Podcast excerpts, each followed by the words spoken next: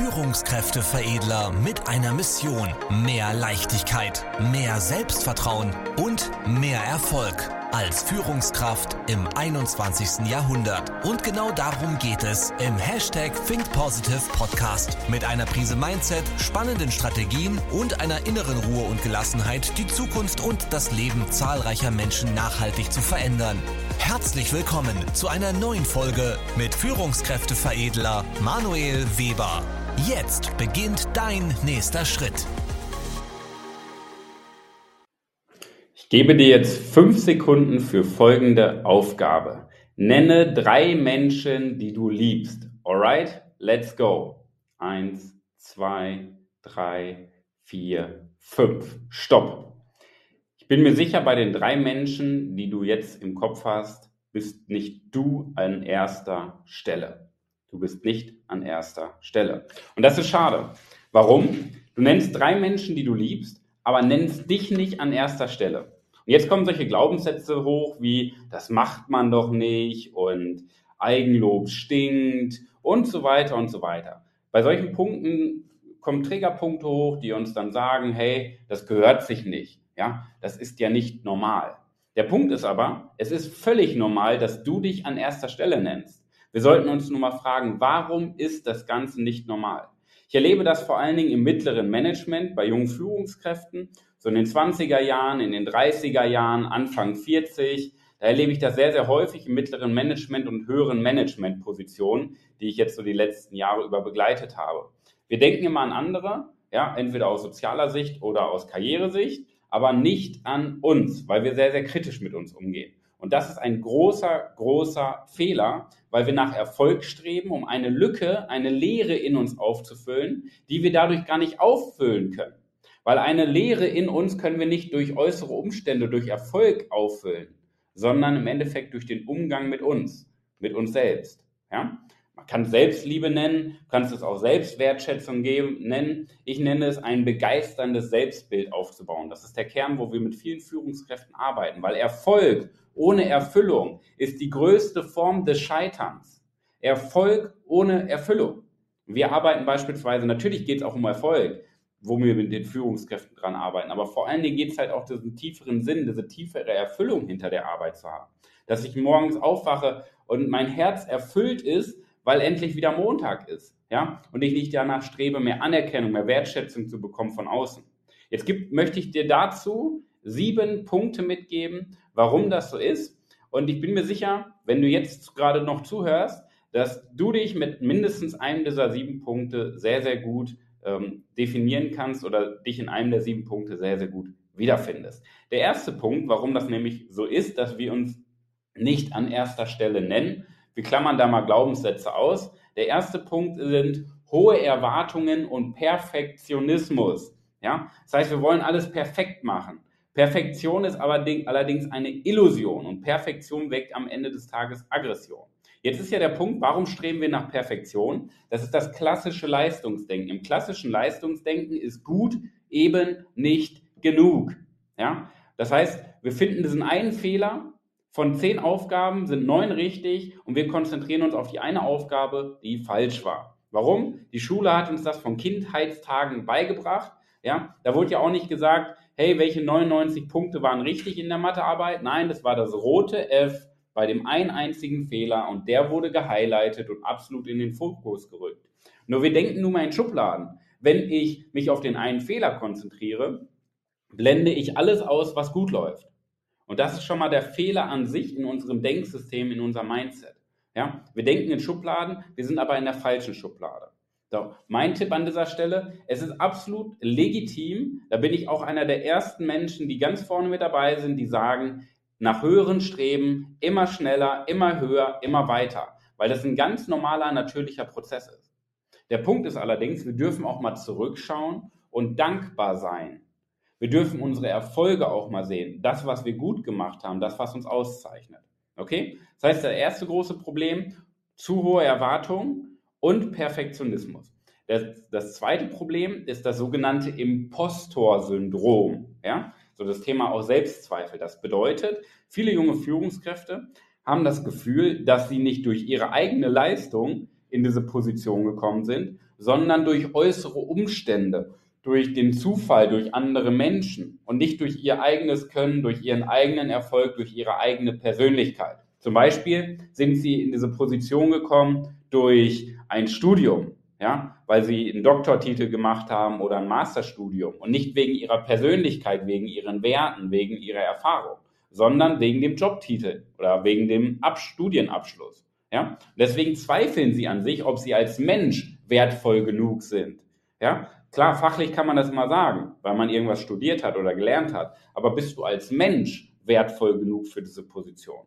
Und so zweifeln viele Führungs-, junge Führungskräfte an sich. Das ist so der zweite große Punkt. Der dritte Punkt ist der Fokus auf andere. Das bedeutet als Führungskraft, wenn du disziplinarische Verantwortung hast für Mitarbeiter, dann machst du dir ja sehr, sehr viele Gedanken wieder um die, über die Mitarbeiter.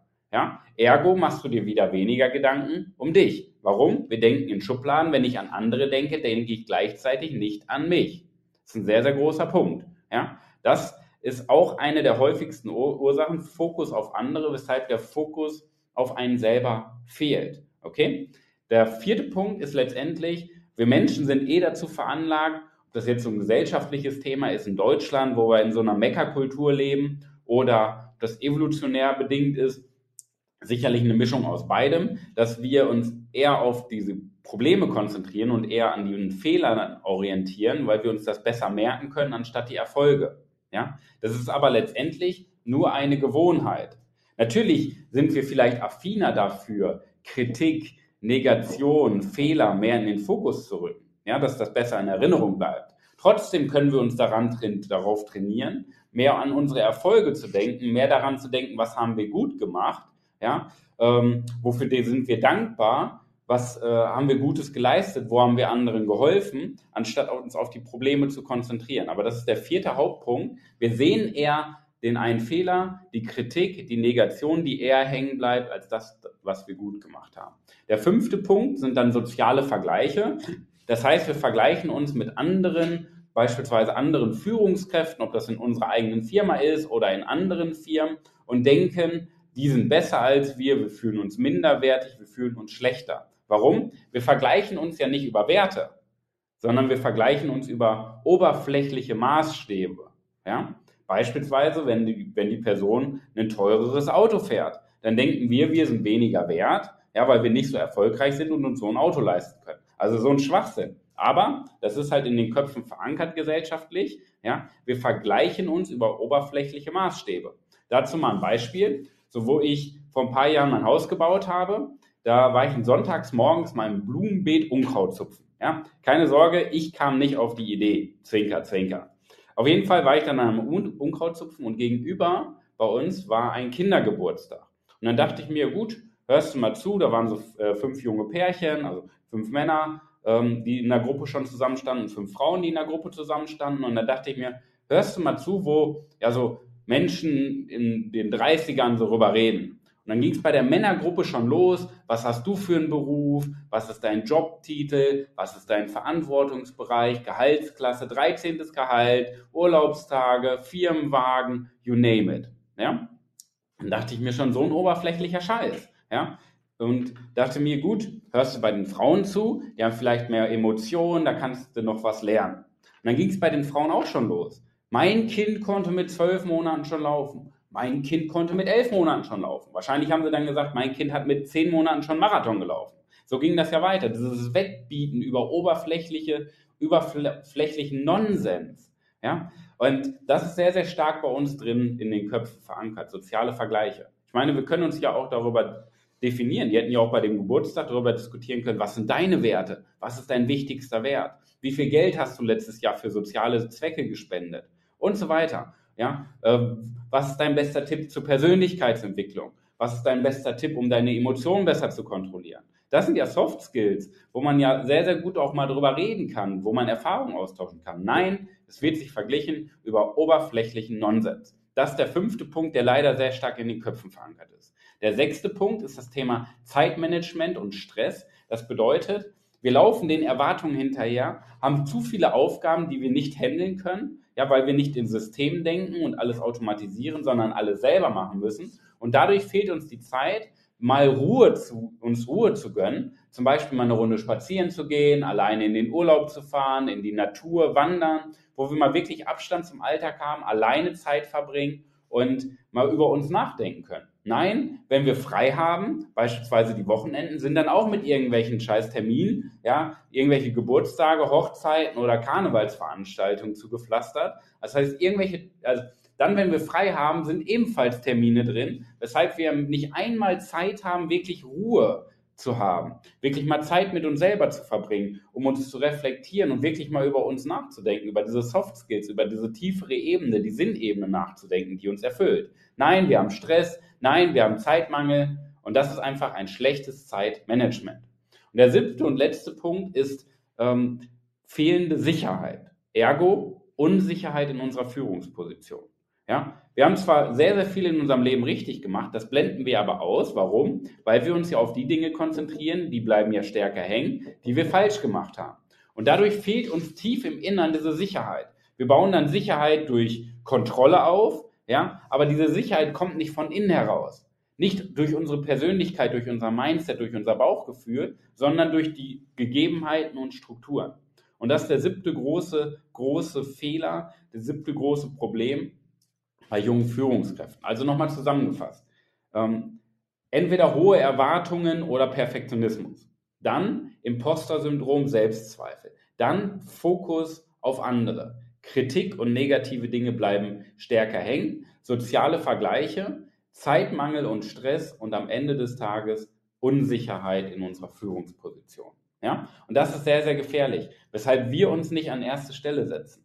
Und es ist absolut legitim auch zu sagen, hey, ich liebe mich, ich schätze mich wert. Ja, ich habe ein begeisterndes Selbstbild. Wenn ich mich morgens im Spiegel anschaue, kann ich mir eine Minute in die Augen schauen und denke an alle Dinge, die ich gut gemacht habe in meinem Leben. Das ist der normale Status quo. Alle, die das nicht können und die das nicht tun, die sollten sich mal fragen, warum machen sie das nicht? Das sind dann Glaubenssätze, das sind dann Fehlinterpretationen im Bereich Leistung und am Ende des Tages ist das das Streben nach Erfolg, das billige Betteln um Applaus, Mehr ist es ja nicht. Warum? Weil wenn ich leistungsorientiert bin, bin ich leistungsorientiert wegen dieser Anerkennung von außen, weil ich irgendeine Lücke aus der Kindheit in mir auffüllen möchte.